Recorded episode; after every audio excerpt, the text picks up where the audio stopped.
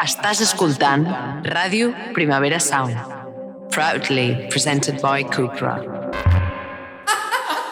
Oye Polo, amb Anna Polo i Oye Sherman. I'll tell you what I want, what I really, really want. Don't tell me what you want, what you really, really want. I'll tell you what I want, what I really, really want. Don't tell me what you want,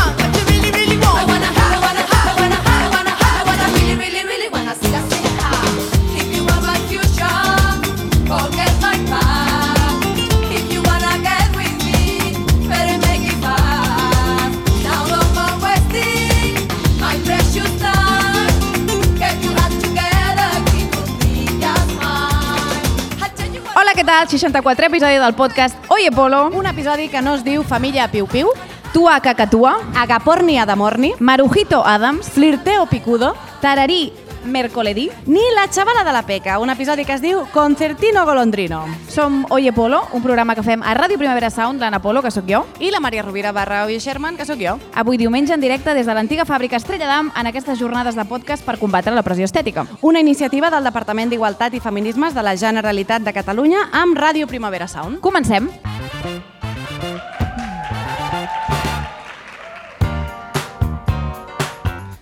amb el feedback del capítol anterior, Manotic Kinsman. El Rubén Torres diu M'he quedat sorprès quan al capítol 63 les Oye Polo han parlat del sanguim de Berga, no han dit res del vi, que és de lo millor. Bueno, jo, primera notícia, no? Tu entres allà i no t'ho comenten.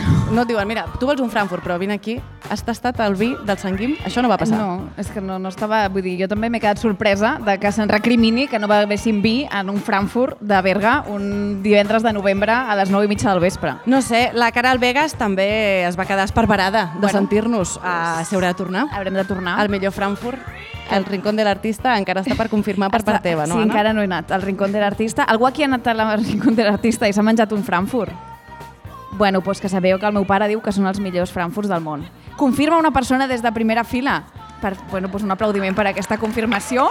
Eh, sou tu i el meu pare. Exacte, no et demanis vi dolç al rincón de l'artista, pel que No, sigui. Crec no ens que no compta amb el pedigrí del vi dolç del sanguim. Exacte. Uh, L'Iris diu, vinc a posar una mica de llum a la foscor sobre què? Bueno, sempre aquí, rabiosa actualitat, Oye Polo. temes. Sobre el color de la capseta dels ous Kinder. I era hora que S'havia de parlar. aquesta polèmica. Com a consumidora fèrrea de Kinder a la meva infància, puc confirmar que fa uns anys sí que la capseta del regal era més taronja, però només quan tenia dins una sorpresa relacionada amb la col·lecció principal d'aquella temporada. Jo necessito que vingui la Iris a desplegar aquest tuit, perquè a mi, quina és la col·lecció d'aquella temporada? I No estem parlant és- dels pingüinitos, no? Perquè Jo crec que sí. Són I el els- tema és quants quinders t'has de menjar per arribar, no? detectar-ho i els- establir com, com els- si hi ha un patró. Com els esquimals amb el blanc, no? Aquesta Exacte. persona amb el groc. Està allà, està allà la Iris. Segueix, eh? No us penseu que ha acabat. Diu, quan hi havia una joguina de col·leccions menys importants, el color era groc. De totes maneres, les tonalitats han anat canviant al llarg dels anys i ara crec que hi ha el, i ara crec que hi hagi el que hi hagi, sempre és groga. Una sommelier cromàtica de Bueno. la gamma Kinder. Jo insisteixo, Iris, explica'm quines eren les... Tinc, vull saber quines joguines eren les importants, quina no... Vull dir, fes una detectava- categorització. No detectaves tu una miqueta? Hi havia vegades que deies, m'ha tocat... Bueno, a mi el que m'agradava era quan em tocava alguna que havia de muntar. Perquè Clar. quan et tocava alguna que ja venia muntat, doncs clar, meitat de la diversió, no? Mm. A mi el que m'agradava era muntar la joguineta. Bueno, dir-li joguineta en allò també et diré que és agosarat. Bueno, l'objecte. Potser sí que les de muntar eren les Premium. No ho sabem. Iris, envia'ns No, un hi àudio. ha una persona que, que no sé si és l'Iris, però m'està fent gesticulacions que jo no entenc des d'aquí, perquè més estàs en penombra. Ets l'Iris? No. No, no, després ens ho expliques. I al proper episodi mmm, bueno, farem un monogràfic sobre els ous Kinder. I recordeu, ni Frankfurt Sanguim, ni Kinder, ni el Rincón de l'Artista han posat un euro en aquest programa. Uh, sobre pressió estètica, tot això. L'Aina diu, l'Oye Polo, gran eina de traspàs de sabers populars i generador de felicitat en plan la tassa neta del vàter amb salfumant, millor regal ever. Zero comes, eh, en tota aquesta frase. Anna Polo, si en saps més, no et tallis, t'escoltem. Pues de moment no en sé més. Uh, he d'anar amb la veritat per davant. Mm, no sé, és a dir, suposo que si em posés a netejar potser algú diria ah, tu fas això, tal, però ara així a bote pronto que et canvi la vida, com el salfumant, no. Recordem amb precaució. Molt important, és la vostra responsabilitat, no la meva. Tassa neta del vàter amb salfumant, millor regal ever, eh? Bueno, a veure, jo, Dels que et venien amb la, amb la capseta taronja Sí. dels, dels Kinder. jo estic d'acord amb aquesta persona. Jo miro el meu Sí, sí. vàter i somric. Abans no em passava. Anem a mínims ja. Ah, em toca a mi llegir, sí. Uh, L'Ariadna Grifoll diu De petita la cançó Tarragona Mas Borrona dels Pets sempre en tenia Tarragona Mas Borrona. I pensava que era el mal nom de la ciutat o alguna cosa. No sabia, i segueixo sense saber massa bé, què volia dir esborronar. He de dir que parlo català occidental i que, per tant, jo el verb el pronunciaria diferent. Petonets.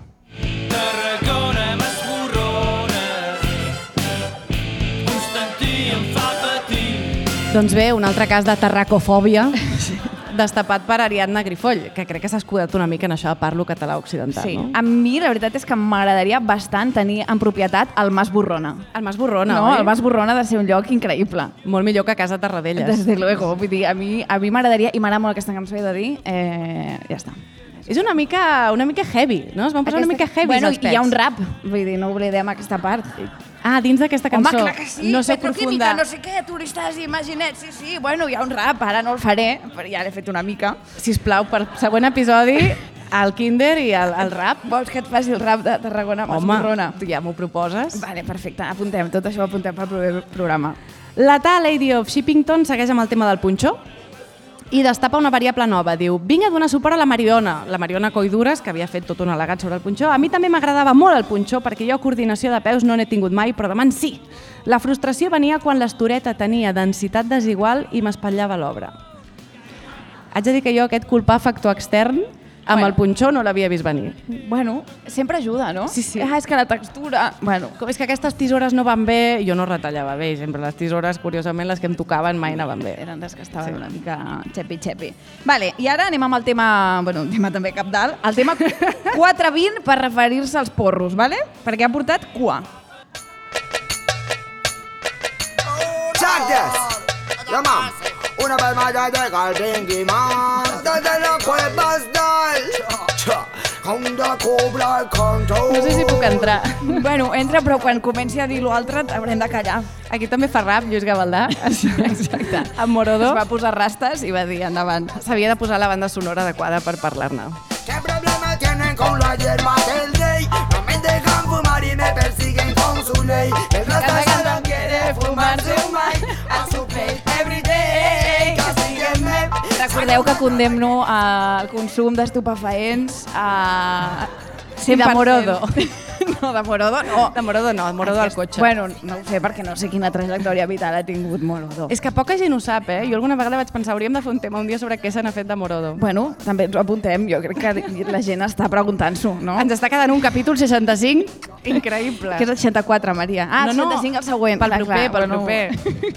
La wishlist que estem fent. Sí. Um, total, això.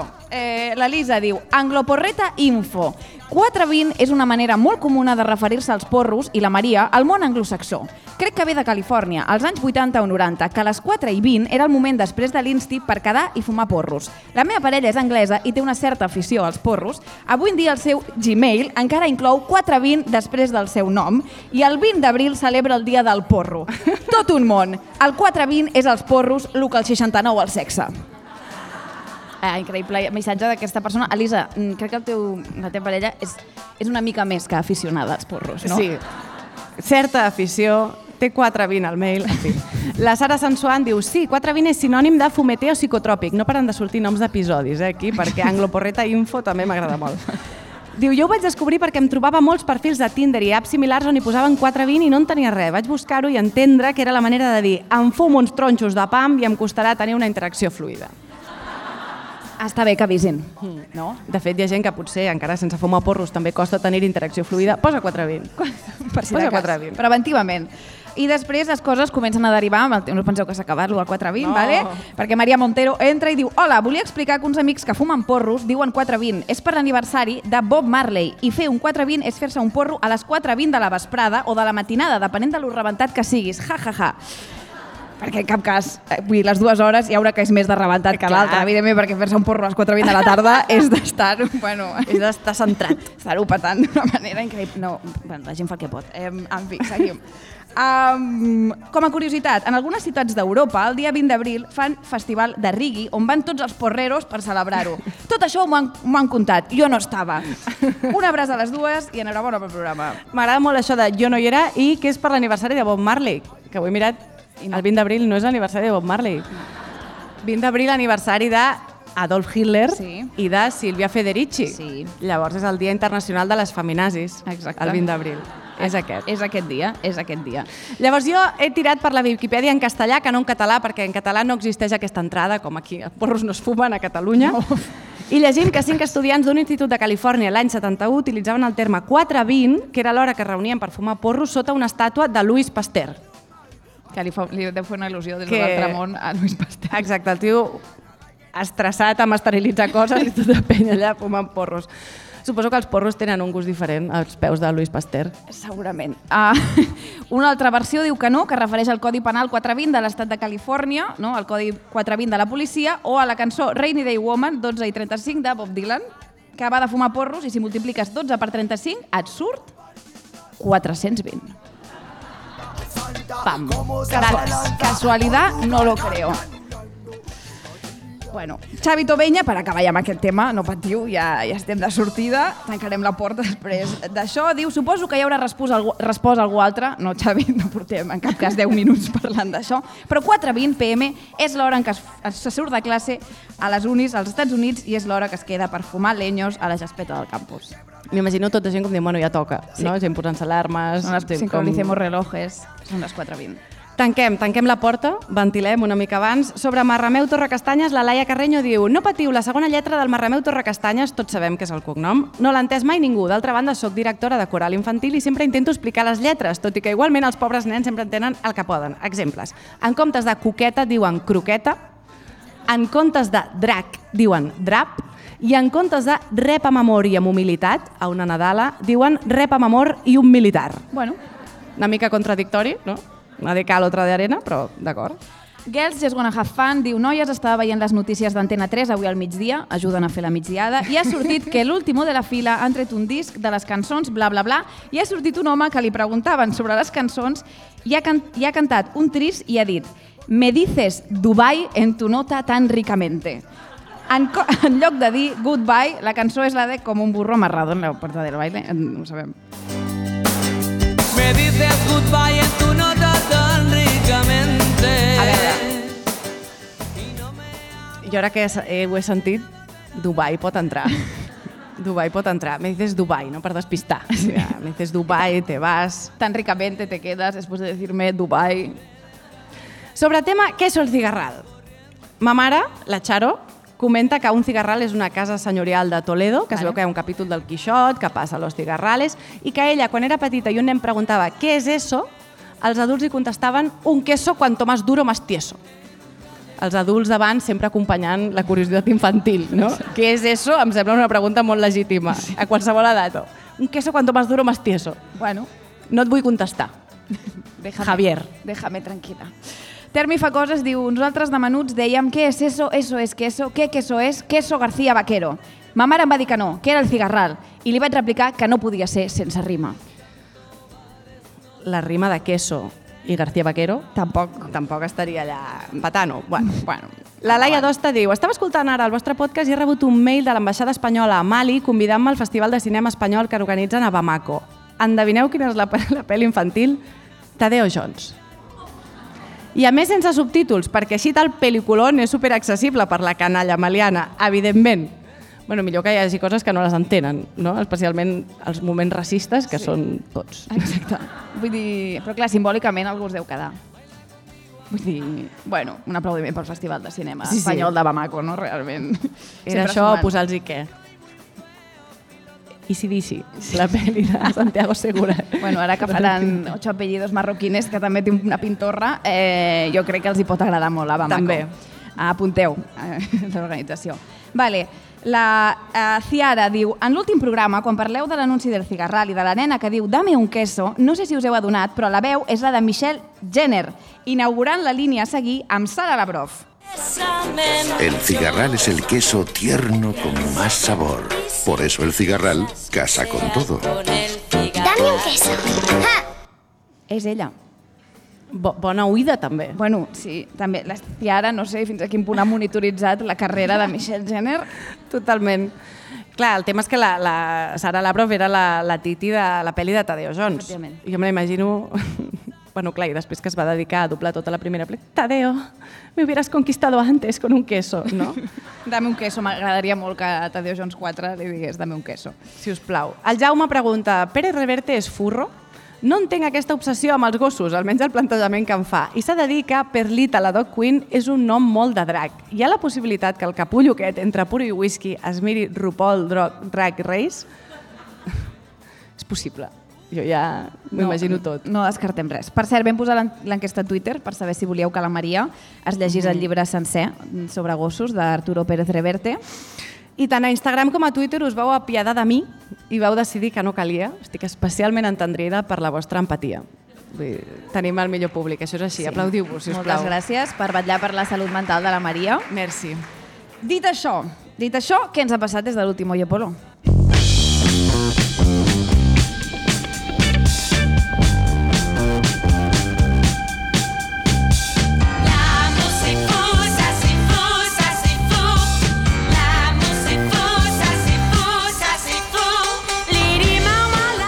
Ens ha arribat el Wrapped de Spotify i com sempre estem molt contentes que ens escolteu i doneu sentit a això que fem. Sí, i ens ha fet molta il·lusió perquè surt que ens escolteu des de 57 països diferents i que recentment tenim oients nous de Suècia, Dinamarca i Itàlia.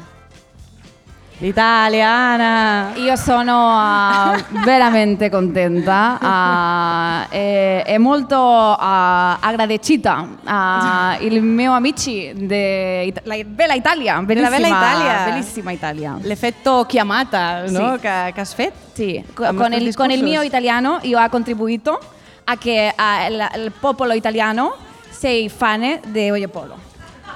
Gràcies. Gràcies, gràcies a l'Itàlia. I entrem una mica què, què m'ha passat no? des de l'últim de episodi. Una cosa important, vaig anar a fer la putirruta, que és una volta per la història de la prostitució a Barcelona, al centre.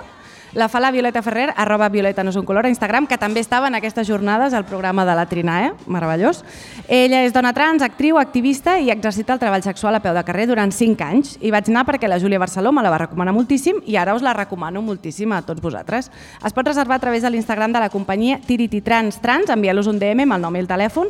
I bàsicament és un tour per deconstruir prejudicis, conèixer una de les realitats del treball sexual des d'un relat en primera persona, com ha de ser, i a descobrir una part de la història de la nostra societat i la nostra ciutat que ha estat constantment negada i esborrada. Reserveu perquè hi ha una llista d'espera bastant llarga i jo que me n'alegro. Més coses en un altre to. No sé, si, no sé per què vaig mirar la traducció a l'italià de Hips Don't Lie, Anna.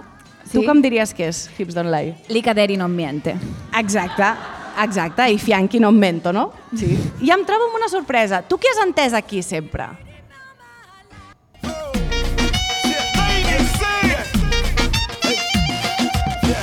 Mira, en Barranquilla se baila así.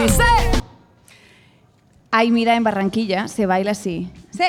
Sí, no? Com... sí, jo també, jo també pensava que era un sí. I crec recordar, el meu germà em va dir, no tens ni idea, està dient, en Barranquilla se baila sin set. Com sense set, com sense ganes ja te pones a bailar. Jo ho vaig posar en quarantena, perquè m'ho havia dit el meu germà, però també em semblava una mica estrany. I aquí a la traducció de Fianchi non mento no, no, per la nostra audiència de Reggio Emilia, veig que estava escrit en Barranquilla se baila así, say it, dilo, disu tata. I jo vaig pensar, la gent ho sap. Clarament no. Clarament no, però mola bastant. Sí, en Barranquilla se baila así, sí.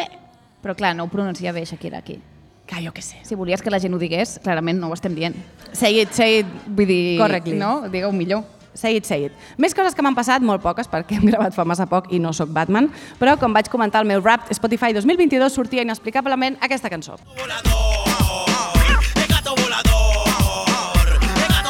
Bueno, com bé et vaig dir, al mateix disco hi havia obres equiparables a una serenata de Schubert per sensibilitat i delicadesa, com per exemple El cubo de leche o Quieren chorizo.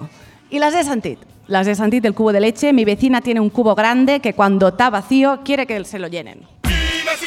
Cubo grande. Que cuando está vacío quiere que se lo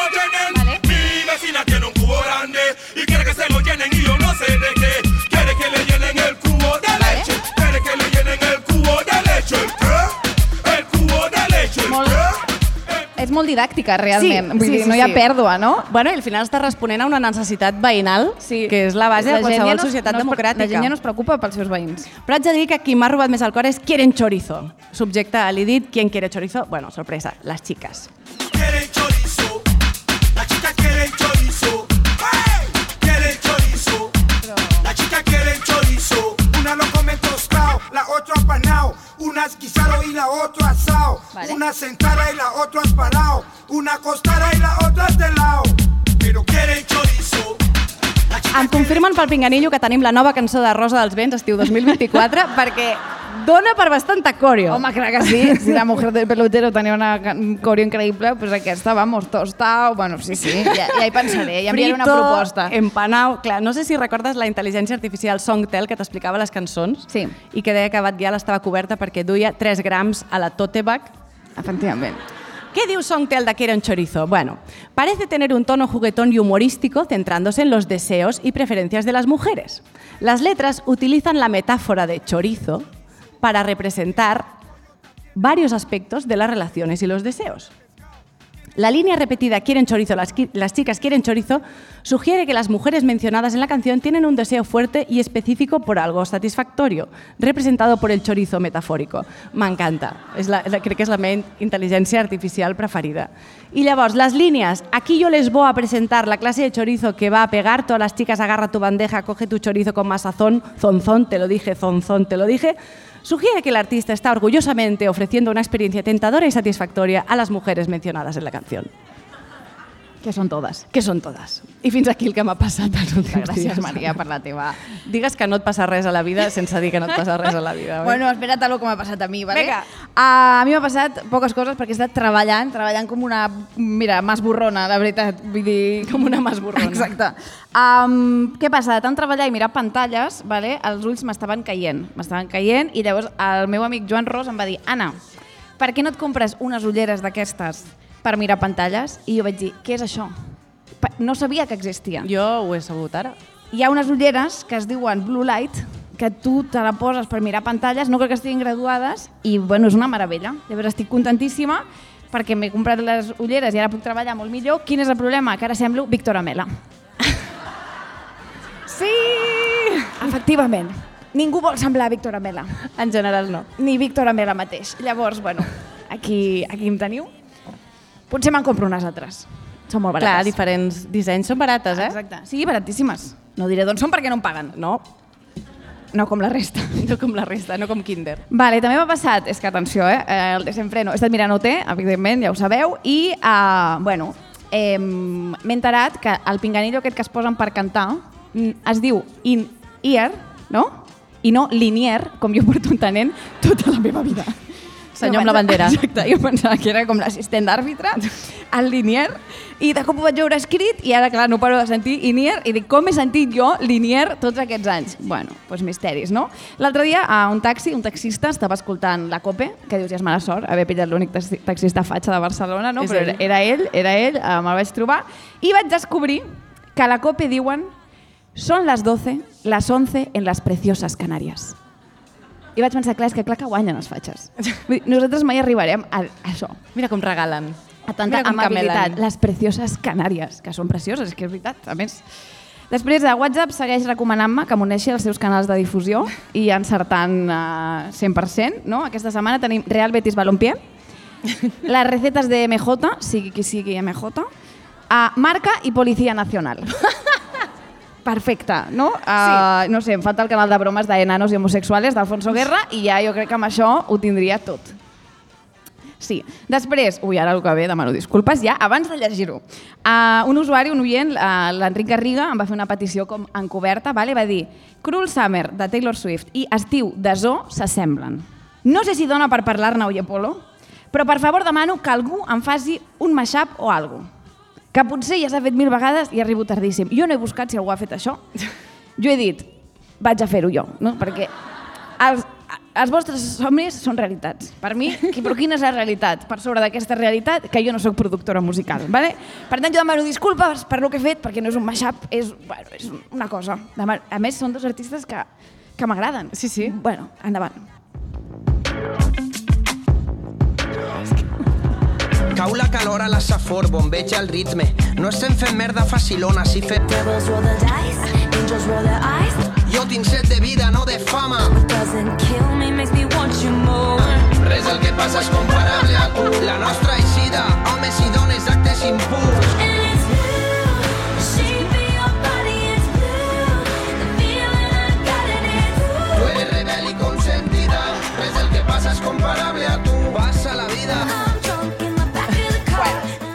Això no és intuïció musical, jo no sé què ho és, no? Moltes gràcies, Anna, De res. per aquest document. Semblen cançons diferents de Zo.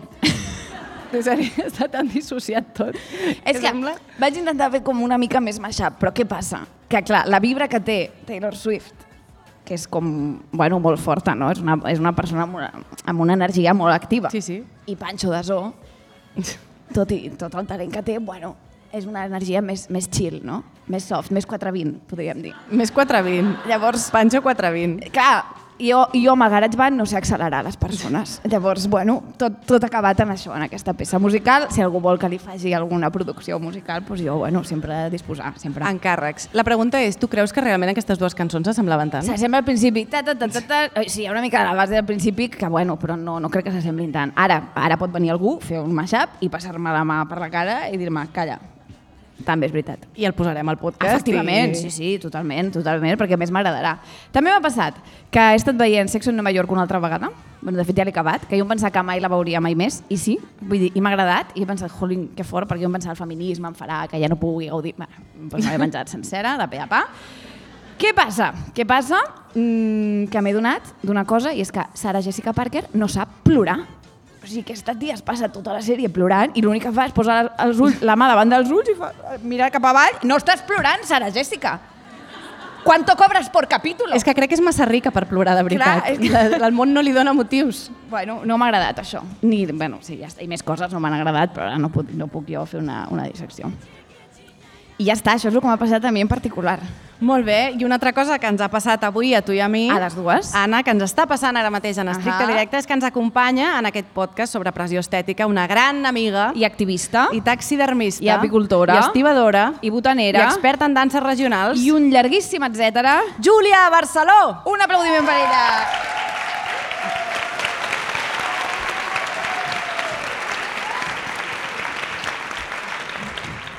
I veu d'aquest programa. De fet, sí. Això no ho hem dit, però és la, la, la del principi, la és més difícil del que sembla. Hola, què tal? Hola, benvinguda al nostre programa, Júlia. És que és la primera convidada que Ja, tenim. que fort. Absolutament. què, què t'ha passat? Vinga, Júlia, explica'ns què t'ha passat aquest Ostres, mes. va, què, què m'ha passat? Una cosa molt breu, vale? M'ha passat que doncs, l'altre dia vaig anar amb una amiga a mirar una finca rural de 175.000 euros. Es deia, es deia Mas Borrona. es deia Masborrona. Eh, com si fos molt rica, de veritat, que no ho soc, no sóc gens. Eh, per un moment em vaig sentir Eulàlia Montsolís, cosa que m'agrada molt. L'objectiu, aviam, he de dir que era perquè volem trobar alguna cosa per plantejar-nos generar una comunitat d'habitatge que està bé, vull dir que seria molt maco que tothom visqués en comunitat, que tinguéssim espai per, per viure, per, per expandir la nostra mm, personalitat, la nostra espiritualitat. I portar eh... cubos de leche a les vecines que ho necessitin. no. Cubos de leche, sí. I els veïns. I, i res, que, que va ser molt bonic fins que ens vam despertar d'aquest somni i ara estem una mica esperant pues, que si algú té informació sobre cooperatives d'habitatge, que benvingudes siguin. Que, que estic molt a tope ara amb aquest tema. Molt bé. Vale, la Júlia té els Què us DMs sembla? oberts, no? no? Tens- Sí, a llarg termini, per jubilar-nos, no, no, vull dir, Vale. de moment es tinc els DMs oberts. I això m'ha passat. Molt bé. pues, uh, fins aquí, no? Fins aquí.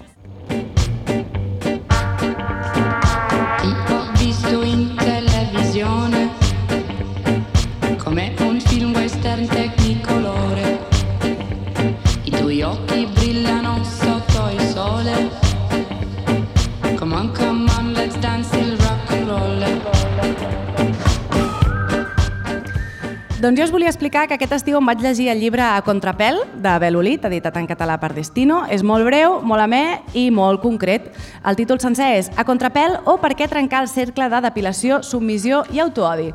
Està molt bé, vaig apuntar tot de frases i conceptes mentre el llegia, en dic algunes. La depilació de les nenes perquè riuen d'elles a l'escola els ensenya des de tendríssima edat a sucumbir a la dictadura social dels cossos. Amb aquests pèls no et voldrà ningú implica, evidentment, el desig d'un home heterosexual i no hi ha espai per celebrar el cos tal i com és. Les noies no haurien de tenir pèl i això és mandat social, però el que es ven és les noies no tenen pèl. Per això no surt ni un pèl als anuncis de depilació. Com més fàcil ens resulta conformar-nos amb el cànon, menys violent ens sembla el que ens imposa. El grau d'acceptació de transgressions puntuals, en aquest cas no depilar-se, per exemple, les aixelles, té a veure també amb fins a quin punt es compleixen tota la resta, com de normatius és. Les dones que tenim el privilegi de poder trencar amb l'expressió de gènere hauríem d'anar obrint esquerdes en l'imaginari col·lectiu perquè cada vegada s'hi coli més gent i depilades ens veiem més guapes, sí, però ha de ser això el més important? Volem agradar a algú que no li agradin els pèls? Cal haver d'agradar tota l'estona?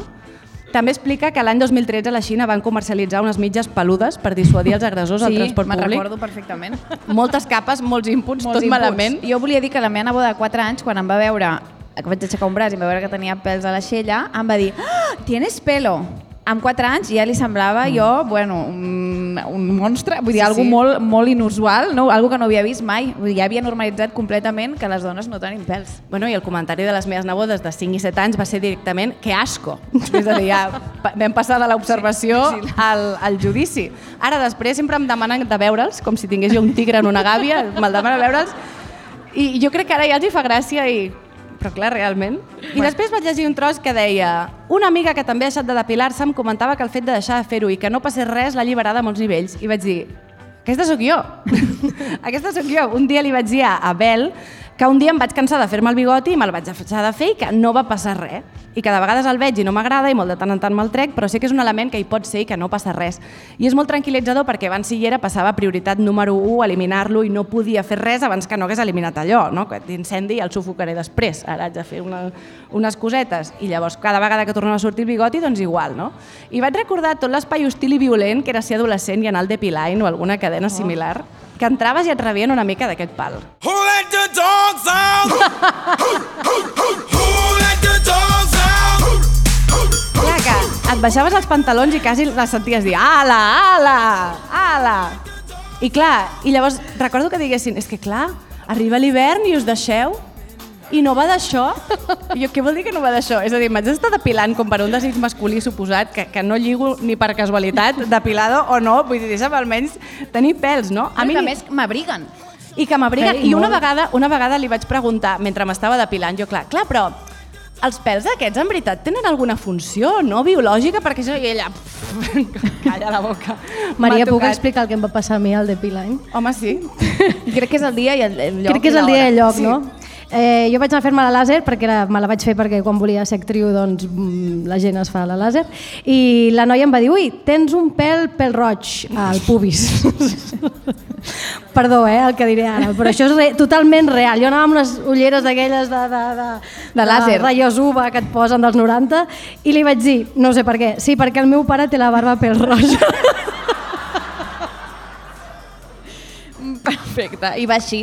Tothom ho sap, que el pigment de la barba... això, després... això va passar La dona va passar saliva. va marxar Va dir, bueno, no sé quina confessió Ac- m'acaben de fer aquí. Acabat de depilar tu sola, ja, ja t'ho faràs.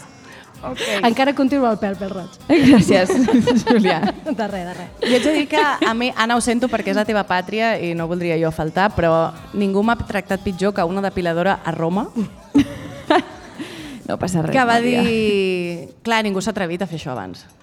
Què? què? Sobre les ingles. En Vaig estos dir, no, confines de la En tierra... estos confines vaig dir, no, clar, bueno, és que això no ho he fet mai, fa, vols dir que ningú s'hi ha atrevit, oi? I en italià, i jo... Nadie ha aceptado el reto. Exacte. És fort. Xa, xa, no? Traient un, una espasa com el, la vella dorment, Exacte, no? amb els esbarzers. pas. Uau. En fi, en general, Depiline, forat xuclador de body shaming i vergonya, les depiladores solien ser com els personatges de l'Araceline Dion, no? aquella que fa les que treballen al Sephora i et tracten fatal. Estefanía, Estefanía, reina, tráeme las anticelulíticas que tengo aquí una clienta, ¿vale? Ujú. Almorzar te vas cuando yo te lo diga. Mm, Hola, cielo. ¿Qué venías a por pinta uñas? ya. A mí me parece muchísimo más urgente el cuidadito de la piel, ¿vale? Empezando por el aceitito de coco. Esto es un básico, ¿vale? Esto sirve tanto para mejorar la flexibilidad de la piel, que es una cosita que os tenéis que ir ocupando cuando cumplís una edad, ¿vale? Y también lo puedes utilizar para, por ejemplo, reconstruirte el secarral que tienes en el pelo. Tú te lo aplicas de medias a puntas y mira. ¿Ves? Fantástico. Eso sí, en el flequillito no te lo pongas porque parece que te hayas restregado por ahí un bacon, ¿vale? Flequillito, raíces, no, ¿vale? Y bigotillo tampoco. Si te lo pones en el bigotillo te va a crecer aún más, ¿vale? Y, y luego os lo teñís de rubia, aparecéis por la puerta. Clar, te decolores el bigote, efectivament, però no és la primera fase. És a dir, jo vaig passar per moltes fases. La primera era depilar-me'l jo, amb cera i convalidar-me primer de BDSM. La segona, de colorar-me'l una vegada i una altra, una altra, una altra, acaba quedant raro, no? També us ho dic, aquesta frase que diu l'Araceli, de sobte tens un bigoti d'adolescent holandès. I després anar que me'l fessin juntament amb la resta de regions concretes del meu cos que tenien parts peludes no acceptables, no? que feia molt riure perquè elles eren molt bèsties, però no podies dir mai davant seu la paraula bigote. No, això no es, no es pot dir mai. Els feia pupa. Labio. El labio. I jo deia, hola, vengo a hacer medias piernas y el bigote. I se'ls hi trencava algú per dins. Era, medias piernas i la zona supralabial, guapi. I alguna vegada deia el mostacho, només per, per veure'les tenir un calfred, de dir, el mostacho. I després ja em vaig cansar i vaig pensar que no volia ni podia atendre aquest ritme de depilació que cada dues setmanes vaig optar per deixar-ho estar i curiosament, com més el deixes estar, millor va, no? I és fort perquè hi és, però a nivell de massa cap capilar és prou subtil, no? I ja se'n fa un drama i una cosa a gestionar. I, i en part també per moltes altres raons, però en part per això admiro tant el col·lectiu Som Barbàrie Total. i tinc tantes ganes de llegir el llibre que em portin al circ de la Marta Vigo, que va sobre la figura de les dones i les dissidències barbudes, perquè quines jefes i quantes, quants trilions de patades i voltes ens donen, no? I estan anys llum d'aquesta qüestió. I fins aquí una mica la meva reflexió mostatxera.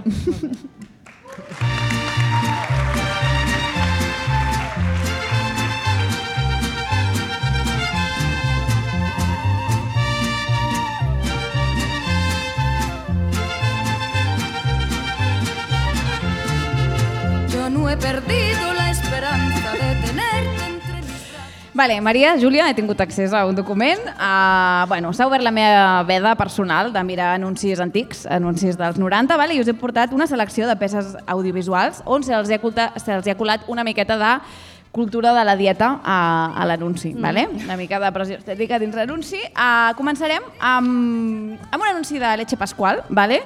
que fa una cosa molt, molt lletja, que és utilitzar els nens. Oh. Vale?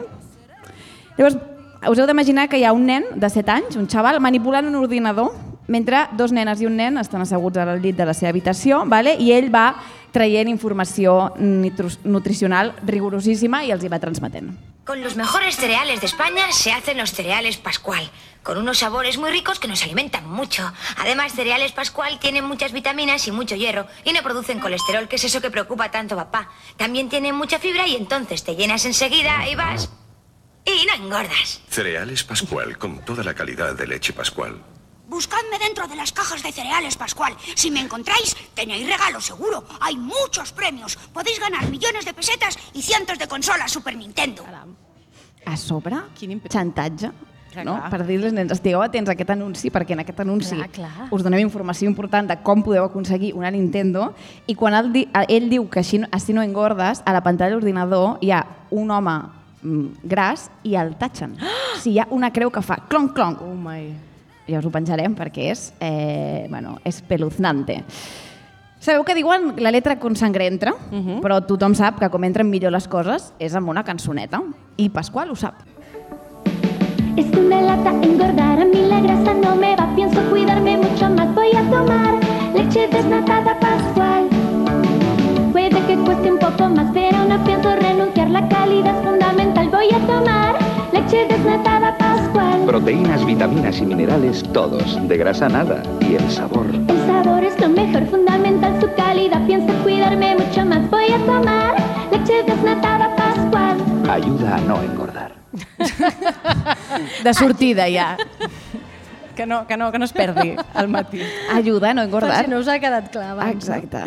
Que seria el pitjor que et podria passar. Exacte, la vida. Si us ha semblat que musicalment era pobra, aquesta cançó, No. no patiu perquè tenim la versió en rock and roll. Toma. Es una lata engordar, a mí la grasa no me va. Pienso cuidarme mucho, mucho más. Voy a tomar leche desnatada pascual. Sí, sí. Leche desnatada pascual. Aquesta. Leche desnatada pascual. Puede que cueste un poco más, pero no pienso renunciar. El sabor es lo mejor, la calidad es fundamental. Voy a tomar leche desnatada pascual. Leche desnatada pascual. Leche desnatada Pascual, leche desnatada Pascual. Perquè després diguessin que no hi havia dones, no?, cantant rock and roll. Estava la de Leche Pascual Exacte. dient merdes. Estaven totes a Pasqual. A més, és la mateixa lletra, vull dir que no han tingut No. ni la decència de, Fantàstic. de fer una Aquesta mica. és la versió que jo recordo. Jo també. Sí. L'altre... Aquest era el hit. Aquest era el hit, no? Sí, L'altre, sí, sí, bueno, sí, sí. havia caigut en l'oblit i jo l'he Sí, rescatat com havia de ser i espero que Pasqual en breu s'ho posi a Spotify perquè suposo que totes ens volem llevar amb això, no? Van dir, hem de fer un canvi, sí, perquè la lletra és horrible. No, hem de canviar el gènere. Exacte, ha de ser un hem de rock and fotre-li roll. guitarres. Vale, deixem uh, des Leche desnatada de Pasqual de banda. Passem ara a un anunci de Vitalínia, vale? Uh, en una època en què Danone clarament es va passar amb l'I+D. Vale? Eh, has science gone too far? Jo dic sí. Llega la revolución en desnatados. Llega un Vitalinia más eficaz. El nuevo Vitalinia con Saciactin. Una exclusiva mezcla de ingredientes naturales, desarrollada por Danone, que ayuda a calmar el apetito. Con 0% de materia grasa, nuevo Vitalinia con Saciactin. Buenísimo. La revolución en desnatados. Porque mi cuerpo es único. Nuevo Vitalinia con Saciactin. Porque tu cuerpo es único, pues no facis dieta, Es que hòstia. es tan masquí, ¿no? O sea, ingredientes naturales, nos hemos inventado Saciactiv, una cosa, perquè no tinguis més gana, no? I et menges un iogurt boníssim, però perquè tu cuerpo és único. Sí, sí, sí. O sigui, és, és maquiavèlic. A més, està tan bueno que tots consumim cada dia, no? Saciactiv, sí. els iogurts aquests que han desaparegut. Sí, no, no, per sort. Perquè Bueno, perquè s'ho havien, havien inventat, no porten saciactiv. Vull dir, no... no? Home, clar, no, no existeix. Clar no, no. El saciactiu. Bueno, si no hauria de ser il·legal. Exacte. No? Vull dir, jo vull tenir gana, jo vull menjar, jo vull alimentar-me, vull estar viva. Vale, parlant de tecnologia que avança massa, no? Potser no ho recordeu, però hi va haver un dia en què Tefal, te falta Tefal, igual Sí. no me falta tanto, va treure al mercat bàscules que parlaven, vale? Oi, oi, oi. O sigui, pràcticament intel·ligència artificial l'any 1992. Ha perdido 800 gramos. Ha ganado un kilo. Ha perdido 200 gramos. Básculas electrónicas Tefal, precisas, con memoria y voz. Su peso queda grabado. Tefal, tú piensas en todo. Demasiado que piensas en todo. un Igual para un poquito de pensar, ¿no? A més, con memòria. En plan, es queda Con guardat. memòria, clar. Que, sí, sí, sí. Com si no fos ja prou tortura, perquè, No, no. evidentment, t'estàs pesant per no engreixar-te, no? per controlar el teu pes, és aquest tot el missatge. Vull dir, altres eren anuncis de bàscules que es deien directament slim, no? Mhm. Com dient, mm, bueno, el subtext allà ja presentat directament amb un llacet. Increïble, no? I a més aquesta veu totalment desagradable a tots els nivells. Ha ganado. Sí. 200 quilos, sembla que Sí, estigui a punt de... Sembla que estigui a punt de patar l'última cosa que diu. I diu aquesta merda. M'agradaria que t'insultés, saps, Foca? Sí, sí, ja, sí. Com te fa, el ves de cara, ves de cara. Totalment, s'agrairia molt més, jo crec. Uh, acabem ara vale, amb un anunci de la millor gent, que com sabreu és Sí. Corporació Dermoestètica, no? Mm, Gran nom, millors persones. Sí. Eh, vale, jo ara posarem un anunci de Corporació Dermoestètica. M'agradaria que us, us imaginéssiu les, el que està passant. Vale? Dibuixem l'escena. És un bebè, eh, un senyor, un home, un marit guaporro, vale? i una dona, eh, que és, entenc que és la mare del bebè i l'esposa del, del home en qüestió, amb una camisa blanca, mig oberta, que se li veu una teta, perquè als 90 era anava així, anunci de Sanex, teta, anunci de Fotoprix, culo. Mm, era això, vale? als 90. Llavors, bueno, uh, mentre van dient el que van dient, estan el bebè, després el senyor, que li farà un carantonya al bebè, llavors uh, ell li toca les cames a la dona, llavors la dona li fa una carantonya al bebè, es porten un rotllo molt raro, aquesta família, mentre va sonant tot això. Corporación Dermoestética te promete que hay excelentes tratamientos para rejuvenecer tu rostro, eliminar manchas de la piel y el acné, devolverle la salud a tu pelo, embellecer tus labios, tu nariz, eliminar varices, mejorar tu línea, hacer más atractivos tus senos. Ponte en buenas manos. Corporación Dermoestética promete tratarte muy en serio. Llámanos 902 25 25 25. Quina xapa. No entenc res. Sí que, hi ha coses, sí que hi ha coses a millorar. Si te va tomar en serio... I les nanes? Amb bueno, el bebè, perquè com que hi ha el bebè, no, no, ja el penjarem perquè realment Sí, sí. audiovisualment és, és, bueno, és la premi. I massa atractius tus senos. Ja bueno, estem... Maria, no sé els teus, mm, els meus revolinxi d'atractivitat, la veritat. És que crec que podrien millorar. Potser truco al 902 25 25 25. Per fi, no? La comunitat mèdica es posa al servei de mis senos, que era una cosa que estava esperant. Estàvem totes eh, necessitant. Sí. Bueno, eh, fins aquí, fins aquí la meva volteta pels 90. Moltes gràcies, Anna. Increïble.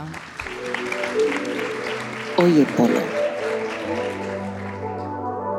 La batucada de les ones. Ràdio Primavera Sound. Benvingudes a la gala quinzenal de la Caspa. Comencen els Premis Bertín, patrocinats per la misèria humana.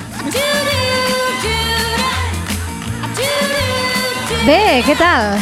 Sem semblava que havíem deixat enrere les èpoques fosques de Carlos Lozano a Oteo, on es deien jamones les concursants, això és real, però l'edició d'enguany està tenint, bé, algunes eh, targetetes vermelles. Sí, el, eh, Anna? el Linier les hauria de demostrar realment. Seria Jo també encert. sentia Linier. Tu no també? estàs sola. Gràcies, Durant Júlia. molt de temps. Gràcies. Eh, bé, pel que fa a la pressió estètica i la gordofòbia estan una mica suspesos. No sé si heu vist el vídeo que s'ha fet viral aquests dies de l'entrenador de fitness, que li diuen així, el fitness, de l'acadèmia que sense que ningú li demanés va dir a les concursantes doncs, que si algú volia mm, una dieta així per aprimar-se, doncs que ell els hi feia així de gratis, Vale. no? Que Com se a- a tall de proposta. Sí, se la treia de la cartera. Un tio que no és ni dietista, donant consells sobre dieta, sobre Perfecte. modus vivendi, sobre totes aquestes coses que estem tan acostumades i que hauríem de ja de tirar les escombraries. Però és que encara que sigui dietista, a veure, ens ha d'entrar al cap ja que les dietes no funcionen. Això em sap molt de greu dir-ho, però el 95%, el 95 de les dietes no funcionen a llarg termini, que aquest és, aquesta és la clau, a llarg termini, perquè tu et pots aprimar molt ara, però en 5 anys els tornaràs a recuperar. Per tant, això ens hauria d'entrar al cap. Estem demanant a la gent que faci una cosa que no funciona, per començar.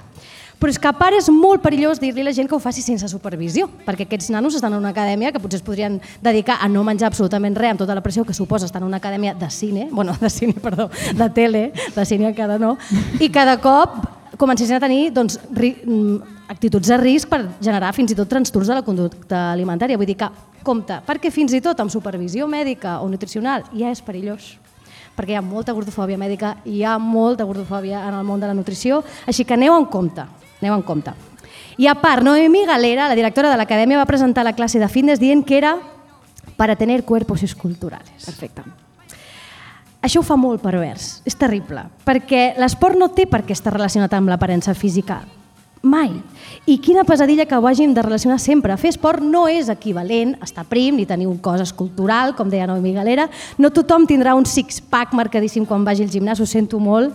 Eh, fer esport és molt bo i està genial, però deixem l'aparença de banda. Per favor, és molt important. O moltíssimes, moltíssimes persones veuran l'esport com un espai que no els hi és propi, que els hi és hostil, d'acord? Que el rebutja, perquè què van pensar les concursantis no normatives d'OT, per exemple, quan Noemi Galera va dir això, que el meu cos no està bé, que llavors jo he de fer aquesta classe de fitness per canviar el meu cos, eh, però llavors hi haurà gent que estarà millor fent la classe perquè té cossos més esculturals que, A part, que quin meu. tipus d'escultura? Perquè abans es feien escultures amb cossos que no són els d'ara. Vull dir que si realment són cossos esculturals, mm, No, jo he vist sí, sí. moltes escultures de cossos precisament que no encaixen en el cànon actual. El gat de Botero Per és, una, exemple. és un cos escultural. I no em sembla a mi que Exacte. estan donant la turra... M'agradaria que algú hagués fet aquest comentari. Gràcies, Maria. Sí, eh, no, en cap cas, eh, ni en cap context, mai a la teva vida has de canviar el teu cos. I encara menys per apatar-ho cantant. Vaja, jo crec. Però per animar-nos una mica, eh, he tingut accés a un document, Anna. Bé, Júlia. he tingut accés a un document excepcional de la primera edició d'OT, vale? la millor. on no sé si recordeu, però van posar dieta a rosa. Sí que ho recordem, sí. Recordeu, oi? Com oblidar? I ho estava passant fatal, aquella pobra nana que a sobre va guanyar el concurs. Eh, semblava que no hi havia prou amb la carisma i amb aquella baguarra que tenia. Eh, llavors, en aquest tall, sentirem les veus de Rosa i de David Bustamante al menjador de l'acadèmia. No quiero ni pesarme. Lo he cogido menos 5 kilos, 3 kilos, 5 kilos, tío. No te obsesiones, ya está. Déjalo, ahora cuidar la dieta y, y a seguir. Tengo el estómago que no veas. Pero no lo pienses más, ya está. Disfrutaste de la comida, tú disfrutas, no te sientas mal, joder. El día que engordemos, la dieta se romperá. No habrá nadie que descubra Que adelgace. que adelgace En dos semanas nada más. más dieta desde por la mañana a rajatabla. La hay que seguir porque Fino te pondrá como una foca. Na, na. Bé. Què ha passat? Increïble uh, versió de Això, això feien els pobres nanos a l'acadèmia. Estàvem parlant d'això, pobrets. Mira, que sort que hi ha gent que s'ho pren amb una mica de sentit de l'humor, Bueno, trobo, I no? molt bé David Bustamante. Sí. Molt bé, David una Bustamante. frase, Allà, una allà frase que recolzant. no pensava que diria mai, jo tampoc, però molt bé però David crec que, Bustamante. crec que a la- a l'acadèmia estava molt bé, David Bustamante. Després ja, bueno. Res, una abraçada des d'aquí la Rosa, que prou va patir en aquell moment i que encara parla ara obertament sobre aquest tema. Va ser una tarda molt llarga, no s'acabava mai. Tu estaves sentat esperant-me, vestit molt elegant, repentinat amb gomina. Crec que vaig flipar deixant... El següent premi va a... perquè estaven fent els Premis Bertín. A José María Suescun. No sé si coneixeu aquest senyor, però crec que sí coneixeu la seva empresa. Corporació Dermoestética. Home, que no li posés Suescun Enterprises, eh? Exacte, quasi. És un personatge digne d'estudiar. José María Suescun, fundador de Corporació Dermoestética l'any 1979. Aquest fier va veure en el món de la medicina estètica un camp per fer-se milionari i no va equivocar-se. Banalitzant les operacions estètiques i facilitant el finançament de les intervencions va fer que cada cop ho veiéssim més normal, això de canviar el nostre cos i sotmetre'ns a operacions perilloses per fer-ho.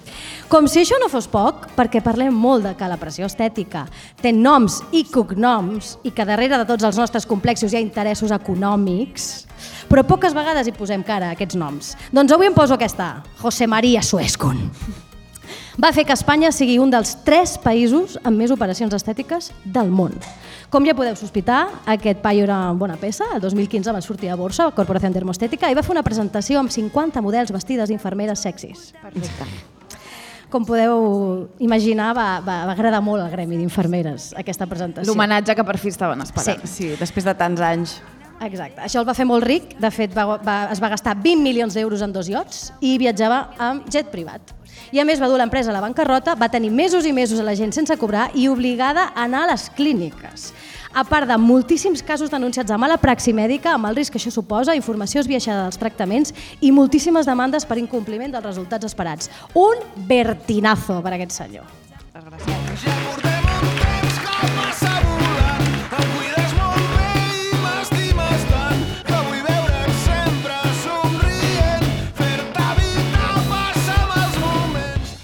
Això no us agradarà, ho sento, però per primera vegada, bueno, no sé si és primera vegada, però el Bertín recau en totes nosaltres. Sí, és primera, primera vegada segur. perquè- Sí, és la primera vegada? Sí, no, no, No hi, ha, no, hi ha, no hi ha hagut dia que la Maria i jo diguem, bueno, avui Bertín... Per... Això és un Bertín, Ara me'l mereixo jo. Això és una mica Bertín col·lectiu. Vale? Eh, la pressió estètica està per tot arreu, però tant ens pot afectar els anuncis de Corporació Dermostètica com un comentari en un grup d'amiguis.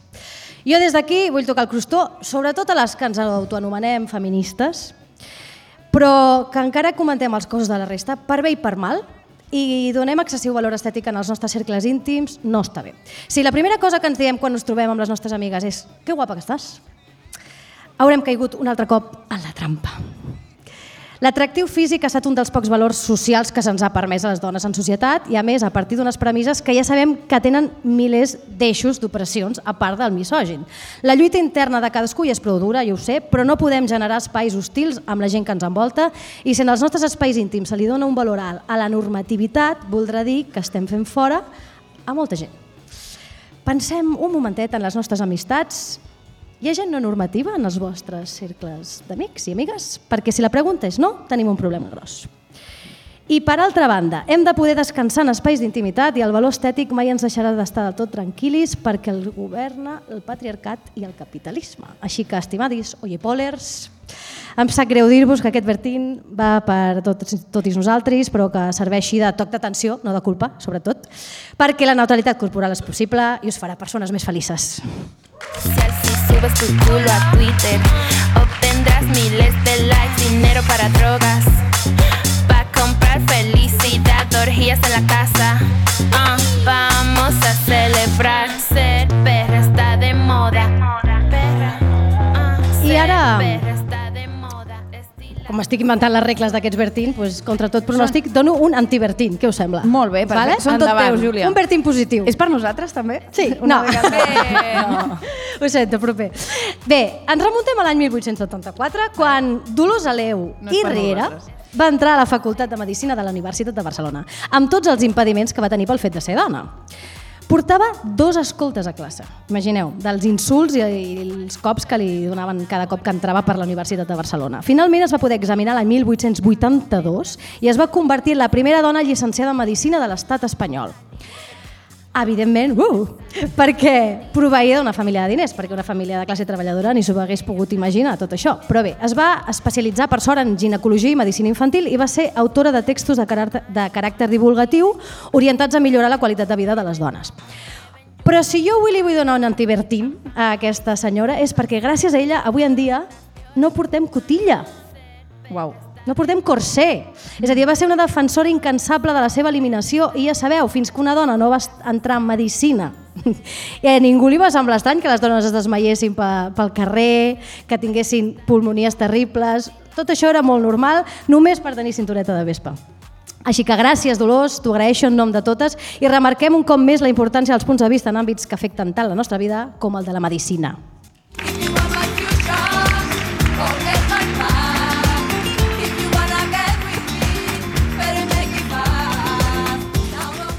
I ara sí que sí, fins aquí, gràcies a Ràdio Primavera Sound, al Rob Roman, a la tornera fresadora Júlia Barceló per posar veu al programa i per aquests magnífics premis Bertín, edició especial Pressió Estètica.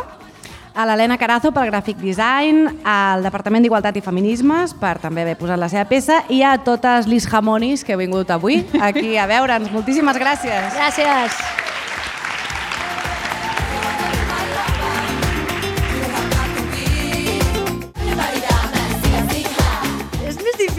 sembla, eh? Oye, Polo.